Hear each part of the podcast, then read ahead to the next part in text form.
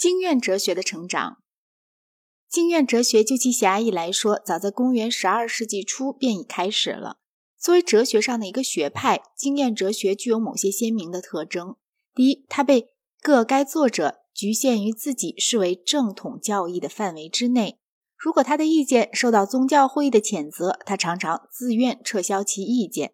这完全不能归咎于个人的怯懦，倒是类似一个法官之服从上级法院的判决。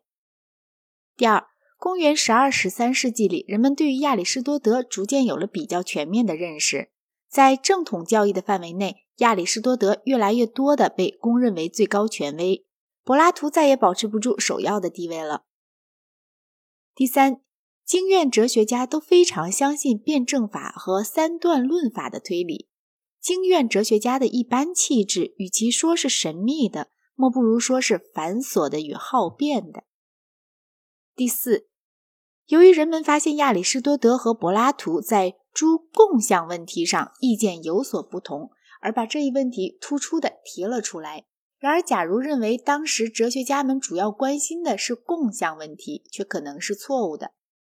公元十二世纪，在这一问题和其他问题上，同样给产生了许多伟大人物的十三世纪开辟了道路。然而，早期的经验哲学家是怀抱着先驱者的兴趣的，在教条尚未使得思辨过于危险的场合下。尽管人们崇敬亚里士多德，他们也还是有一种精神上的自信和一种自由活泼的理性运用。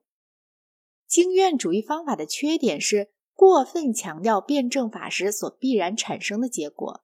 这些缺点是漠视事实与科学，在仅凭观察才能决定的事物上偏信推理，以及过分强调语言上的区别和其精微意义。在论柏拉图时，我们曾叙述这方面的缺点，但在经验哲学家中，这些缺点却具有一种更为极端的形式。第一位可视为地道的经验哲学家的人是罗塞林。关于他，人们知道的不是很多。他大约在公元一千零五十年生于贡毕涅，在布列塔尼的罗什讲过学。阿贝拉德即在此地授业于他。公元一千零九十二年，在莱姆斯宗教会议上，他被指控为异端，因怕那些好动私刑的教士用石头将他打死而撤销了己说。他逃到英格兰，但在那里竟鲁莽地抨击了圣安瑟勒姆。这次他又逃到了罗马，并在此同罗马教会达成了和解。公元一千一百二十年前后，他的名字就不再见于史城了。他的死期纯然出于人们的臆测。除了一封写给阿贝拉德论三位一体的信以外，罗塞林的著作已全部遗失。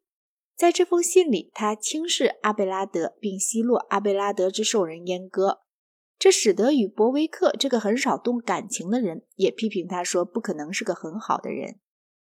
除了这封信之外，罗塞林的观点主要是借助于安瑟勒姆和阿贝拉德的论战性的文章而被人知晓的。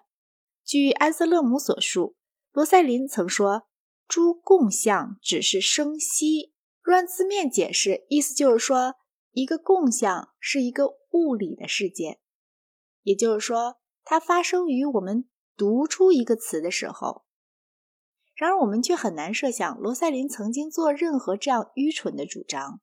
安斯勒姆说：“根据罗塞林，人不是一个个体，而只是一个共鸣。”安斯勒姆正像一个忠实的柏拉图主义者一样，把这种见解归因于罗塞林只承认可感的事物之具有实在性。一般说来，罗塞林似乎在主张一个具有部分的整体，没有其自身的实在性，而只是一个词，真实性存在于部分之中。这种见解理应把它导向，也许已经把它导向了一种极端的原子论。不管怎样，这种见解曾使他在关于三位一体的问题上遇到了困难。他认为三位是显然不同的三个实体，而只是由于语言习惯，我们才没有把它说成三位上帝。按他看来，另一种他所没有承认的见解，据他说，便是说不止圣子，就连圣父与圣灵也都化为肉身。所有这些思辨，只要其为异端，都经他在公元一千零九十二年的莱姆斯宗教会议上撤销了。我们无法清楚的知道他究竟对诸共相问题作何想法。但无论如何，他显然是某种唯名主义者。他的学生阿贝拉德或阿拜拉德比他更有才干，也比他更为著名。阿贝拉德于公元一千零七十九年生于南特附近，在巴黎受业于唯识主义者尚波人维廉。以后，他在巴黎一所天主教会学校内担任教员。在这里，他驳斥了维廉的观点，并迫使维廉做了修正。他从拉昂人安瑟勒姆，并非那个做大主教的安瑟勒姆，专攻了一个时期的神学之后，于公元一千一百一十三年重返巴黎，并在巴黎博得了作为一个教员的极大声誉。就在这时，他成了教会参事富勒伯特的侄女厄罗伊斯的情人。富勒伯特把他阉了，他和厄罗伊斯只好隐居避世。他进了圣邓尼修道院，厄洛伊斯进了一所阿尔章特伊的女修道院。关于他们二人之间著名的往来书信，据名叫做施麦德勒的德国学者的考证，完全是由于阿贝拉德当做一部文学作品所创作的。关于这种说法的正确性，我是没有能力来判定的。按照阿贝拉德的性格来说，这也不是不可能的。他一向自负、好辩和瞧不起人。在他遭到了不幸之后，他总是感到屈辱和愤懑不平。厄罗伊斯的信件比较他的信件写得更为专诚，可以想象，他之所以写出这些信件，正是当做了他那受了重创的自尊心的解痛剂。甚至在他退休期间，他作为一个教师，还曾有过很大的声誉。青年人喜欢他的智慧、辩证的技巧和他对其他年老教师的那种高傲；一些年长者则相应的不喜欢他。公元一千一百二十一年，他因论及三位一体的一本著作背离了正统教义，而在斯瓦桑受到了谴责。经过了适当的屈服之后，他又当了布列塔尼地方圣吉尔塔修道院院长。但是他发现这里的修道僧都是些野蛮的乡下人。他在这里过了四年凄惨的放逐生活后，才又回到了比较文明的地方。关于以后的事情，除了萨利斯伯里人约翰的证言中说他继续教书并获得了很大成功之外，便一无所知。公元一千一百四十一年，由于圣贝纳德的提议，他在桑斯重新受到了谴责，于是他退居克利尼修道院，并于一年死去。阿贝拉德最有名的著作是写于公元一千一百二十一年到一千一百二十二年的《是与非》。在这本书里，他以辩证的议论来维护和反驳了许多论点，而经常是不想得出任何结论的。显然，他就是喜好论辩，并认为论辩有磨练机智的作用。这本书在把人们从教条的沉睡中唤醒过来这方面是曾起过相当的作用的。阿贝拉德认为，除圣经之外，辩证法是通向真理的唯一道路。虽然没有一个经验主义者能接受这种观点。但他在当时作为各种偏见的一种溶解剂，却是很有价值的。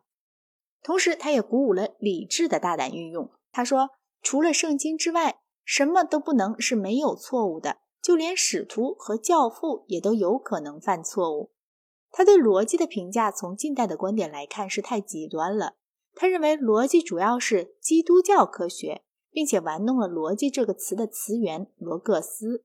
约翰福音说：“太初有道。”他以为这就足以证明逻辑的神圣性。阿贝拉德的重要性主要在于逻辑与认识论方面。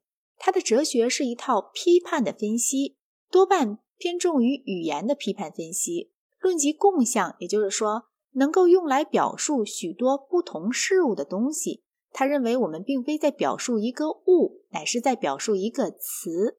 从这种意义上来讲，他是一个唯名主义者。但为了反对罗塞林，他指出声息是一物，而我们所表述的并不是作为一个物理事项的词，而是作为意义的词。这里他征诸亚里士多德的学说，他说诸物互相类似，而这些类似便生出诸共相来。但两个相似物之间的类似本身并不是一个物，而唯识论的错误就在于此。他还说了一些更为敌视唯识主义的话，譬如他说，普遍概念不是基于物的本性，而是许多物的混杂的影像。不过，他并未完全拒绝给柏拉图的理念以一个位置。理念作为造物诸楷模存在于神的头脑中。